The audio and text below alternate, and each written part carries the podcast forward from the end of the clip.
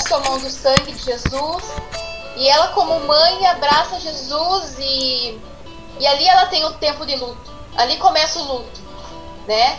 E às vezes é, entre o primeiro o, o, o primeiro a primeira coisa que dá errado e o milagre acontecer, existe os sábados nas nossas vidas.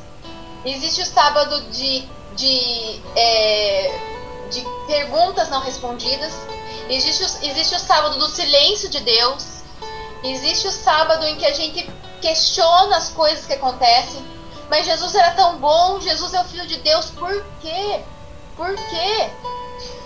Então a gente sempre tenta é, colocar as coisas que Deus faz no jeito, eh, do jeito que nós pensamos.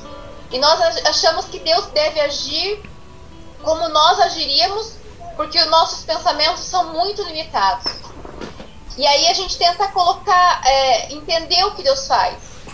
E pensando sobre esse momento que nós temos vivido de pandemia, a gente às vezes tenta se perguntar por quê, pra quê.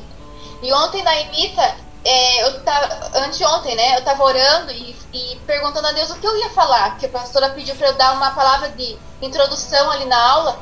E eu falei, o que, que eu vou falar? E aí Jesus falou comigo e ele falou assim, é, o controle. Eu tenho o controle. E até levei o controle remoto para a aula e eu falei assim, às vezes a gente fica tanto tempo com o controle nas mãos, né? Aqui em casa é assim, as crianças elas amam assistir desenho, se deixar ficam o dia inteiro.